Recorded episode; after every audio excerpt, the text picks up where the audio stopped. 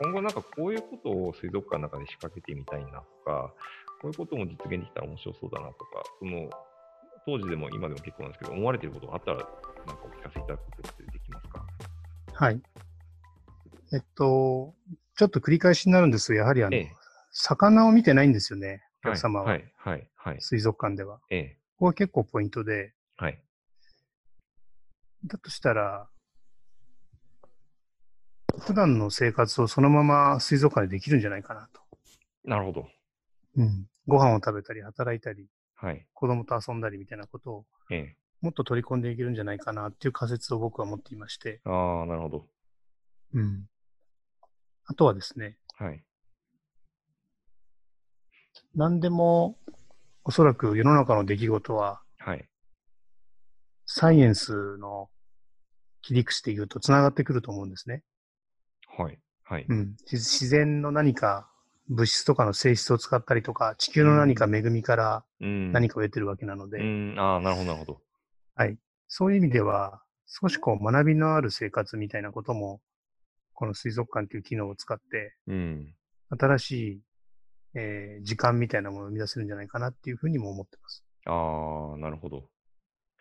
なんかそこに乗っかると、あの、私も前の会社では、あの、働き方とか、働く場としてのオフィスっていうことを、まあ、研究するっていうことに携わっていたんですけど、あの、今回のあの新型コロナウイルスの、まあ、あの、外出規制やリモートワークの拡大みたいなことも踏まえると、あの、まあ、いろいろ騒動が落ち着いたら、働く場所ってもっと多様化していくんじゃないかなって思ってるんですね。うん。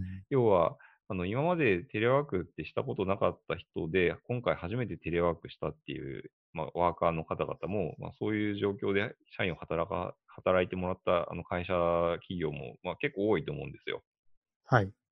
そのなんかこう、あの超えられなかったハードルをまあ予期せずして超えた後って、じゃあ別に会社じゃなくてもいいし、まあ、自宅でもいいけど自宅じゃなくてもいいって働けるって思った時に、じゃあどこで働こうかみたいなあの視点が結構世の中に増えそうだなって思ってるんですね。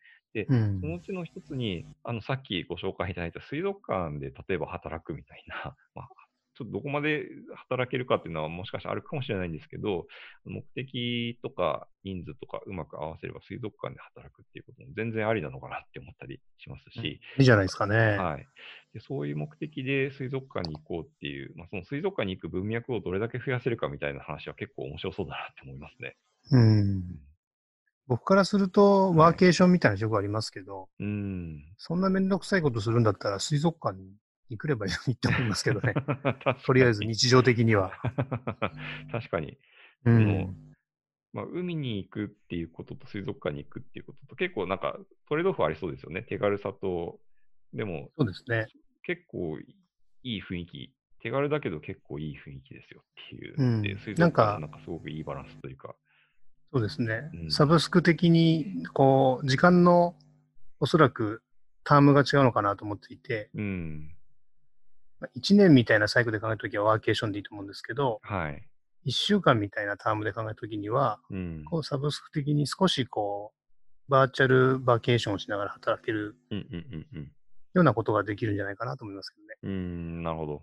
うなるほどん。そうなった時になんかこう、働く場所、今もなんかあのオフィスの中でいろいろな場所があって、で、今日どこで、は今日のスケジュールからするとここで働くのがいいんじゃないみたいなレコメンデーションがされるっていう仕組みって、オフィス空間の中だとまあちょいちょい出てきてたりするんですけど、うんそれを、あの、街全体っていうふうに範囲を拡大したときに、あの、水族館が、こう、こういう人にはとか、こういう状況には、こう、お勧めされるみたいな世界が出てきたりしても面白いかもしれないですね。なんかこう、自発的に水族館をそういうふうに活用できるって知らない人でもお勧めされたら、あちょっと行ってみようかなっていう気になるとか、なんか、そうですね。はい。正直、あの、ドロップインで1500円ぐらい払うんだったら、うん。もうちょっと出したら水族館入れちゃうんで、確かに。そっちの方がお得ですよね。そうかもしれないですね。あうん。の、コワーキングスペース、確かにドロップインよりかは、あの、ちゃんと会員登録しちゃった方が、あの、リーズナブルに使えるっていうところありますから、うんドロップインするくらいだったら、まあ、そうですね、ドロップインするくらいの金額で水族館に実は行って働けるんだよっていう認識ってもっと広まってもいいかもしれないですね。ただ今、僕が考えている水族館はうん。ないんですよね。椅子とかテーブルはないんですよ。水族館にあんまり。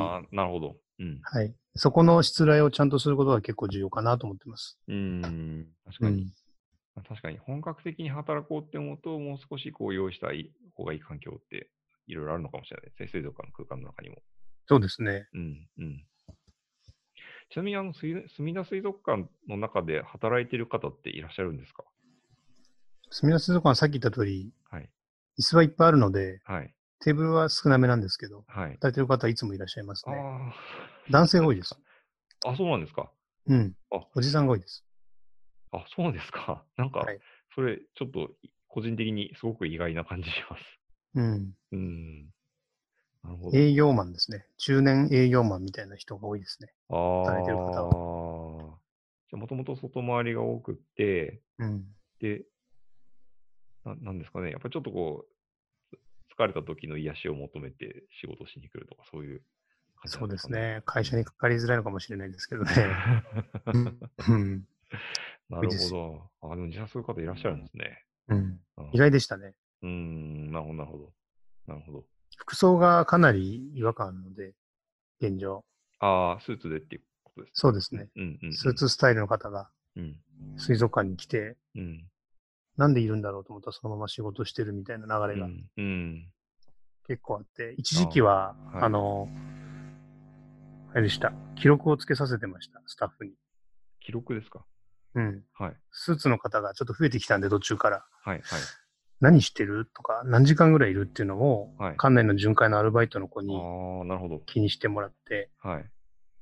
そしてやっぱりスーツの方は比率は少ないんですけど、滞在時間が長いって出てましたね。うーん。確か。それは仕事するるからですああ、確かに。まあ、あのーカフェに行って、コーヒー何杯か飲むくらいだったら、水族館に行って、ゆっくり仕事するとか、全然あるかもしれないですね。ね。あとはちょっと別の切り口なんですけど、まあそういうその、まあ、水族館を多目的にその過ごす場所として使うみたいな話がある一方で、あの、まあ、魚が好きでこう水族館にいらっしゃる方っていうのも、まあ少なくはないと思うんですよ。はい。そういった方々に対して、よりこう豊かな水族館体験を提供するには、どんなことがありそうかみたいな、そういう話も面白そうだなって思うんですけど、うんなんか、山内さんなりに、こう、過去に考えられたアイディアとか妄想とか、なんかそういう文脈であったりします大きく二つありまして、かはい。一つは、飼育係と意見交換ができるというか、ああ、実際に魚好きな人がはい魚好きコミュニティを作れるっていう、うんうんうん。あの、AKB48 みたいな発想ですかね。な なるほど、うん。出会える水族館みたいな。まあ、そういうのまずありますね。それがまず一つ。質問がたくさんできたりとか。はいはいはいはい。うんこの魚はなんでこんなに健康なんですかみたいな質問があるんですよ。魚マニアの方からだと。え買うの難しいす。ですよねみたいなるほど。な。何の本で勉強したらいいですかとか、買い方とかですねな。るほど、なるほど繁。殖のさせ方とか。はい。ていうのをこう、お話をすることが結構あって。ああ、確かにそれをうまく、実際詳しい方に質問できて、なるほどっていう答えが返ってきて、しかもなんかそういうことに興味のある方と一緒につながれるみたいになると、その、なんて言うんでしょうね。よりその水族館が好きになるというか、あの、平たく言うと。まあ、なんかあの、マーケティング的な話で言うと、なんかこう、エンゲージメントが高まるみたいな言い方とかもあるかもしれないんですけど、なんかすごくその結びつきが強くなる気がしますね。そういう交流ができると。そうですねん。確かにエンゲージメントの話と似てますか似てますね。うん、うん、うん。なるほど。で、もう一つはですね、はいええ、えちょっとこう、ハード的な話になっちゃうんですけど、え、はい。えっと、水槽っていうのは、循環してるんですね。ろ過をするために。ああ、なるほど。はい。水が入ってきて水が出ていくんです。給水と排水があるんですけど、はい。そこの場所を徹底的にこだわりましたね。おーっていうのは、水槽の位置で、水槽の中のその位置ですね。給排水の位置。あ、その水槽の中に給排水をどこに設けるかっていうそうなんです。そうですね。はいい。わゆる設備メーカーとか水槽メーカーがある程度決めちゃってるんですけど、はい。そうではなくて、はい。魚ができるだけ、えっと、アクリルの近くを泳ぐようにとか、ああ。ペンギンがダイナミックに泳ぐようにちょっと負荷の高いはい。水流を作って、頑張って泳ぐようにするとか、なるほど、なるほど。お客様の前に出てくる仕組みをはい。ハード的に整えていくっていうことをはい。やったりしてました。うーん、なるほど。うん。水、水、まあ、ある種水流でこう展示をデザインするみたいな、そんな感じなんですかね。そうですね。うーん。やっぱり魚の、うんまあ、魚とかその生き物の動きって大きく変わるものなんですか、水流を変えると。大きく変わります。ああ、で、一番こだわったのがそこの、き排水はなかなかいじれるんですけど、給水はちょっといじれるので、はい、給水にですね、はい、あの、90度のバルブをつけられるようにしたんですよ、全部の水槽に。はい、そうすると、ちょっと回すと、はい、その水の突出口の給水口がはい、向きが変えられるんですよね。はい、はい、はい、はい、はい。そうすると魚たちが、あの、その度に動き方を変えるので、ああ、なるほど。あの、あの、学校の校庭にあった水飲み場の蛇口がこう、くるくる向き変えられるみたいなそうですそうですイメージってことですね。はい、はいはい、はい。なるほど。そういうことを何度も何度もやって。お客様の前にできるだけ魚たちが泳ぐようになるほど、なるほど。考えてやってましたね。ああ、なるほど。それは確かに面白いですね。面白いな。なんか、そういうことって逆に、あの、こういらっしゃるお客様にお伝えすることってあるんですか？こういう仕掛けになってるんですよとか、こういうことやってるんですよっていううーん、残念ながらですね、ないですね、あまりの。。ああ、そうなんですね。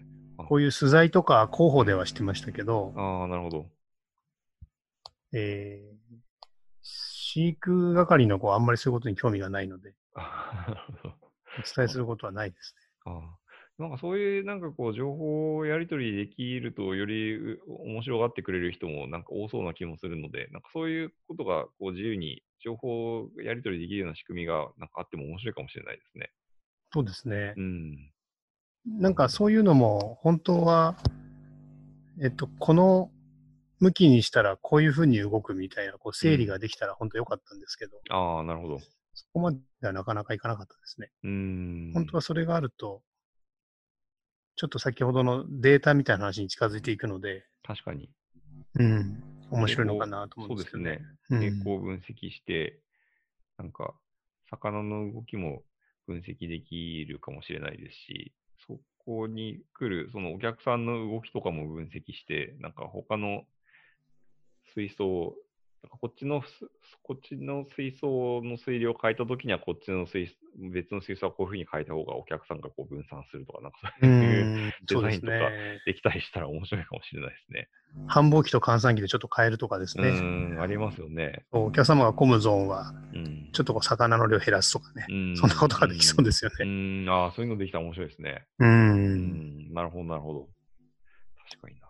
だから、あれですよね、やっぱり、こう、展示、展示、まあ、水族館もそうだと思うんですけど、こう、一般的に展示って結構、こう、スタティックっていうか、こう、あの、なかなかこう、変えられないみたいなところも難しいところだと思うんですけど、はいこ。ういう水流でうまく中身の動きを変えることで、その、あの多様性を出すというかで、その人の動きもうまくコントロールするみたいなことが、なんか面白そうな世界ですね、それは。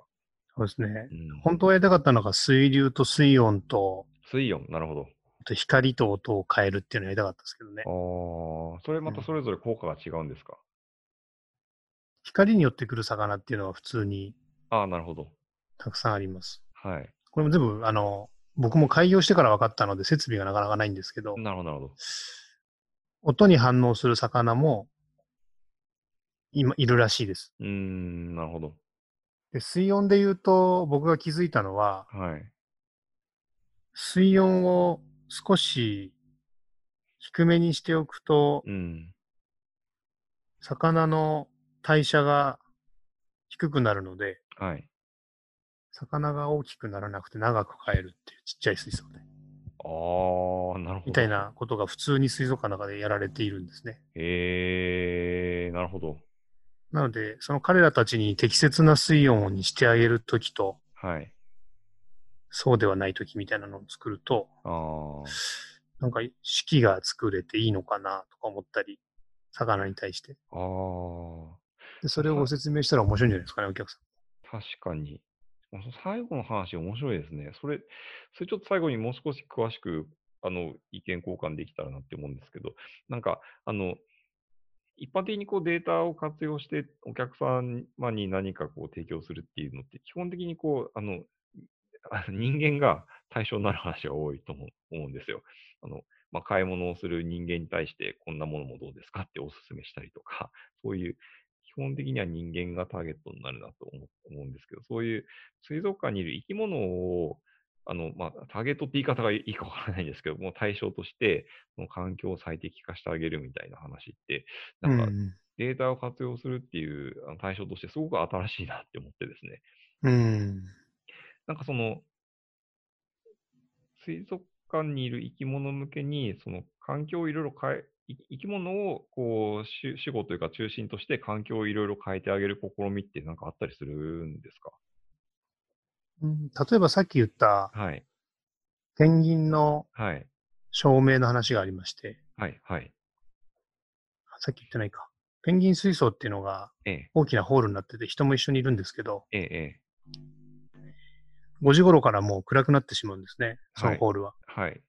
なぜかというと、ペンギンたちが5時頃から寝るからなんですね。ええ。えそのペンギンの水槽の照明は、え。うん。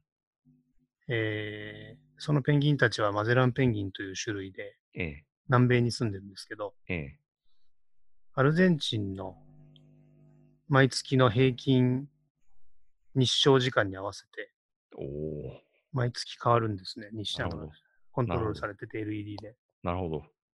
うん夜は夜で人間が見たらすごい幻想的な暗い中にブルーの水槽が浮かぶんですけど、うん。浮かび上がるんですけど、うん。